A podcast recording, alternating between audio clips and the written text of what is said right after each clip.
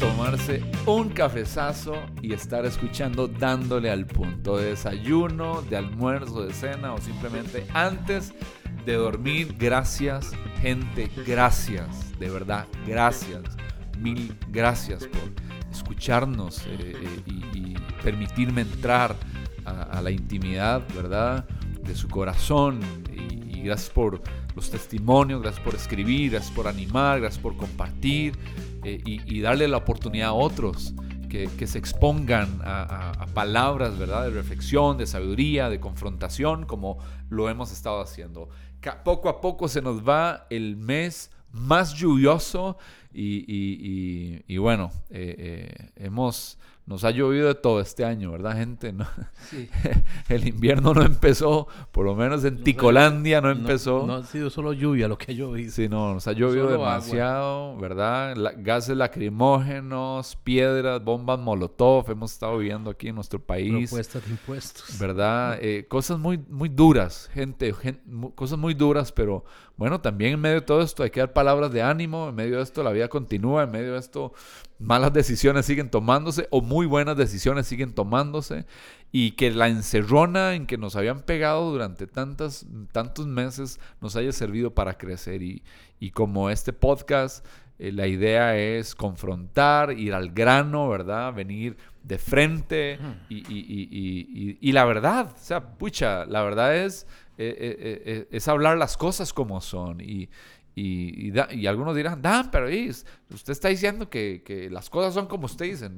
Yo no estoy diciendo eso, pero eh, sí son como la Biblia dice, sí son como la palabra dice. Y agradecer siempre, ustedes no tienen idea de lo que yo estoy agradecido con nuestra congregación, la iglesia más feliz de Costa Rica, DC, eh, Iglesia DC, y también con nuestro director creativo, eh, Luis Palomo, ah, ah, y bueno, durante esta serie quise y deseé que fuese así, eh, invitar a un amigo de muchos años, eh, ya, ya en realidad ya son, no sé si, Dima, qué, más de 30 años, yo lo conozco desde que yo era un chiquillo de 9 años, te conozco, 9, 41, se vino. Imagínate, yo creo que yo lo conozco desde que tiene como 10 años. Sí, correcto, sí. Entonces, estamos hablando de gente más de 30 años, imagínense, nada más. Algunos de ustedes, como dijimos, no eran ni siquiera un óvulo, ¿verdad? Ni siquiera estaban nadando eh, ahí, ¿sí? Donde pensó que estaba nadando, ni siquiera ahí estaban nadando, pero estabas en la mente del Señor. Como dijo mi amigo Álvaro eh, eh, Rojas, se pueden escucharlo. Hay un podcast que tiene la iglesia, se llama Podcast Iglesia DC, y hay unas cosas que llaman Noche, unas cosas. Hay unos episodios que se llaman Noches ADN, ¿verdad? Y ahí él nos dejó en unas noches de estas entendiendo que Dios crea propósitos. Sí, Dios crea propósitos y si estás eh, eh, vivo, respirando, es que hay un propósito para ti. Y, tomando esto en cuenta, eh, el episodio pasado ah, estábamos platicando acerca del vacío que crea la ausencia de papá, la ausencia de mamá. Un vacío llamado papá, un vacío llamado mamá. Y qué importante entender, en medio de todo esto que estamos hablando, desde la parte muy terrenal y a veces un poquito técnica, pero, pero que, Dios eh, eh, te hizo con un propósito. Y algunos dirán, pero papá no estuvo, mamá no estuvo, me abandonaron, me agredieron, preferían dinero, preferían trabajar, eran solo proveedores y o mi mamá nos abandonó, mi papá nos abandonó. Esas historias que escuchamos con eh, eh, mucha frecuencia. De hecho, Mau nos hablaba de estadísticas en, en algunos de estos años, ¿verdad? Donde eh, miles de casos de, de niñas que debieron estar estudiando, estaban pariendo, volviéndose madres, ¿verdad? Y muchachitos que, que, simplemente se dejaron llevar por, por deseos, ¿verdad? Uno no puede dejarse llevar, hay, hay, hay muchas filosofías, déjese llevar por lo que siente, déjese llevar por lo que siente.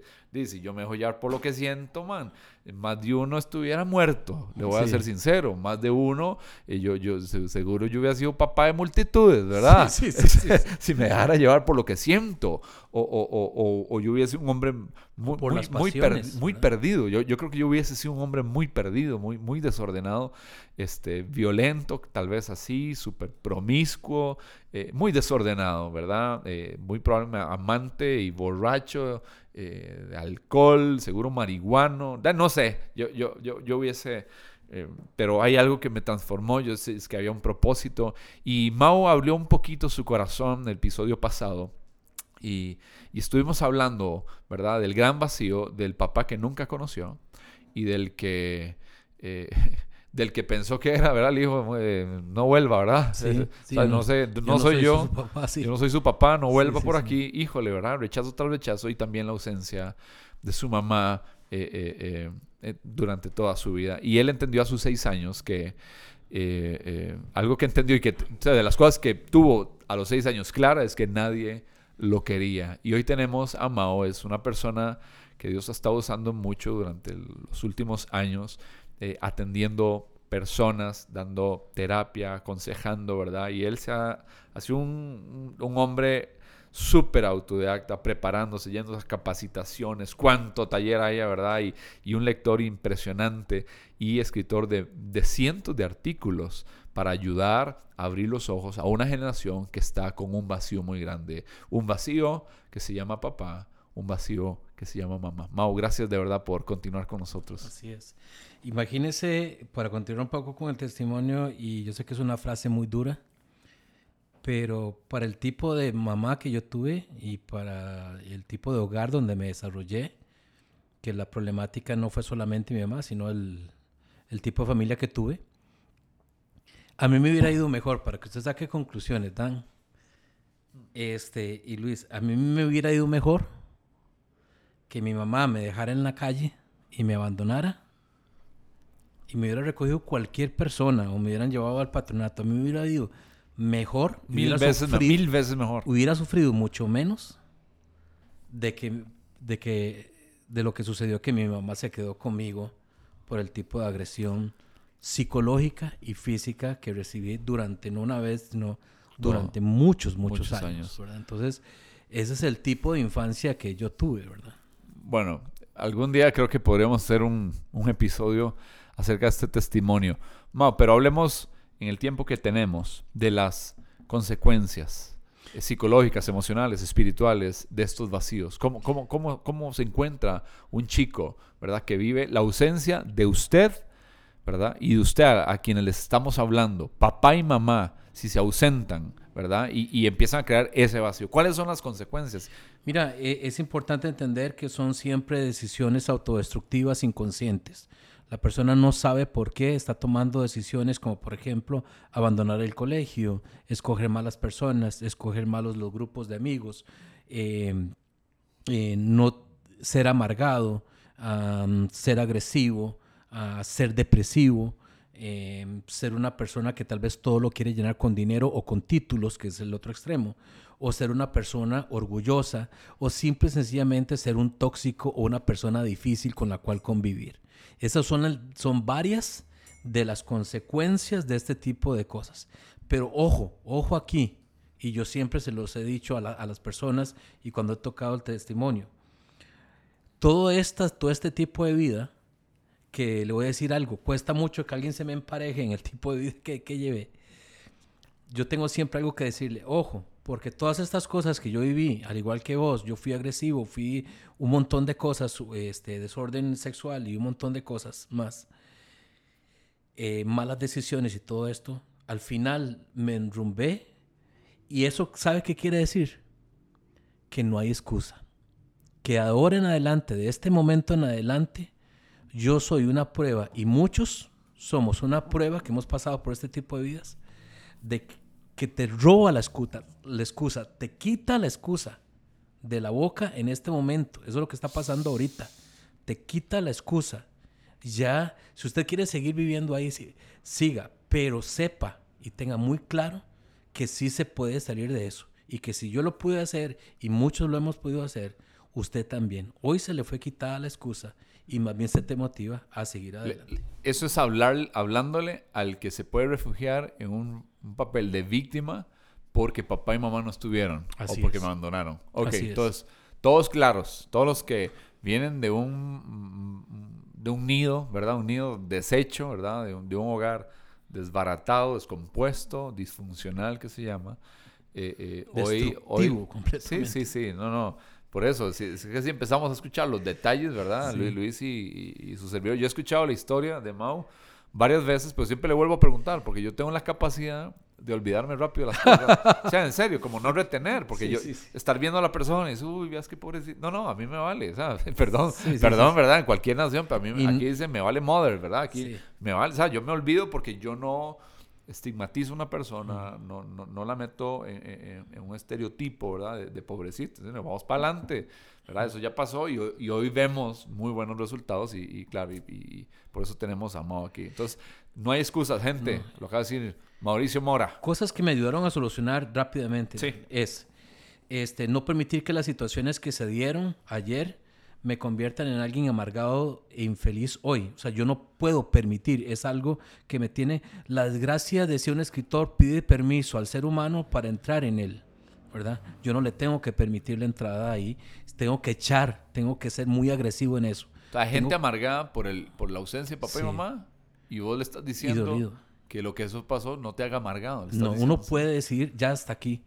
Uno puede llegar y decir hasta aquí eh, lo que me hicieron, eso es terminar con la victimización, deja de ser funcional para mí o funcionar en una manera negativa y a partir de ahora yo me reinvento, me amo, me empiezo a amar como nunca me he amado, me empiezo a querer como nunca me he querido, empiezo a estudiar como nunca he estudiado, empiezo a esforzarme como nunca lo he hecho. Eso significa amarse uno mismo. A mí me gusta la gente que se ama porque la gente que se ama empieza a decidir para bien en su vida siempre, en cada decisión que toma. La pareja, todo lo que decide a partir de ahora me tiene que levantar, me tiene que hacer crecer. Esta decisión que voy a tomar me hace crecer o más bien me detiene. Esta, crecer, esta decisión me va a dar dignidad o más bien me, me ayuda a la baja autoestima esta decisión a partir de ahora, yo me puedo reinventar. Reinventar está funcionado en cuatro puntos. ¿Qué es lo que yo sigo haciendo hasta ahora? Es lo que no me enseñaron, lo aprendo. ¿verdad? Lo que me enseñaron mal, lo voto. Y lo que me enseñaron bien, sí, y lo, y, lo que, y lo que me enseñaron bien, aunque sea una cosa, la, este, no, la, la, la, la, practico para que ésta se, se levante. Y la cuarta es, todas las heridas las sano. Esos son los cuatro puntos. Todas las heridas. Las sano.